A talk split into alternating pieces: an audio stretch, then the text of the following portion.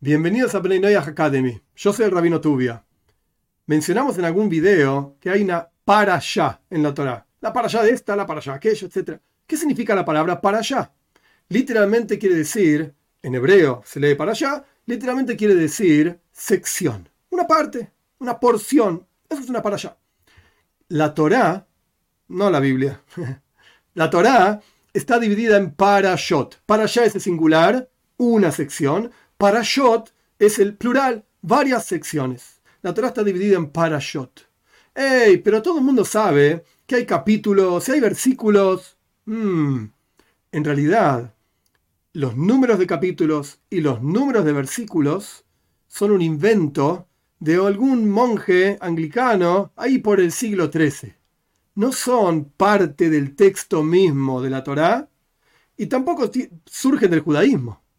La realidad es que todos los libros, incluso impresos por judíos, por ortodoxos, etcétera, etcétera, que un día hay que estudiar qué significa ortodoxos, pero todos los libros tienen el número de capítulos, el número de versículos. ¿Por qué? Porque es una convención que todo el mundo aceptó. Porque si tenemos que citar un determinado versículo, tenemos que saber dónde está.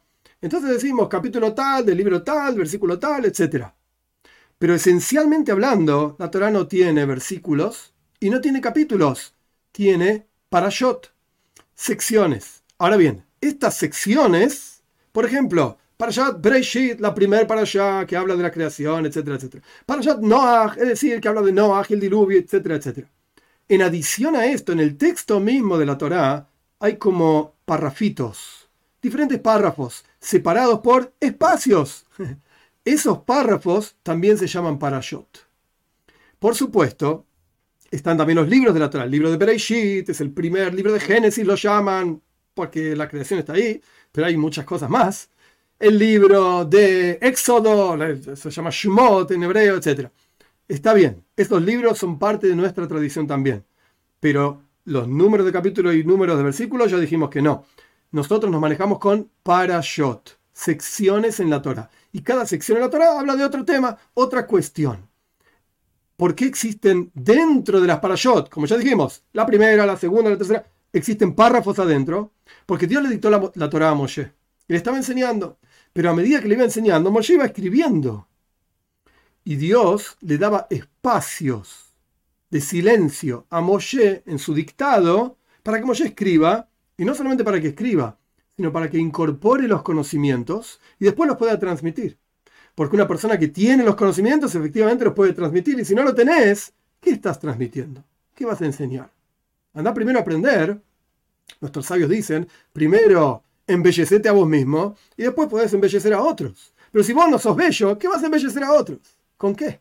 Entonces, Dios le daba tiempo a Moshe para incorporar las ideas, entenderlas, que estén grabadas en su cabeza para después poder transmitirlas. Y hay diferentes tipos de espacios entre, entre párrafos, parashot, parrafitos.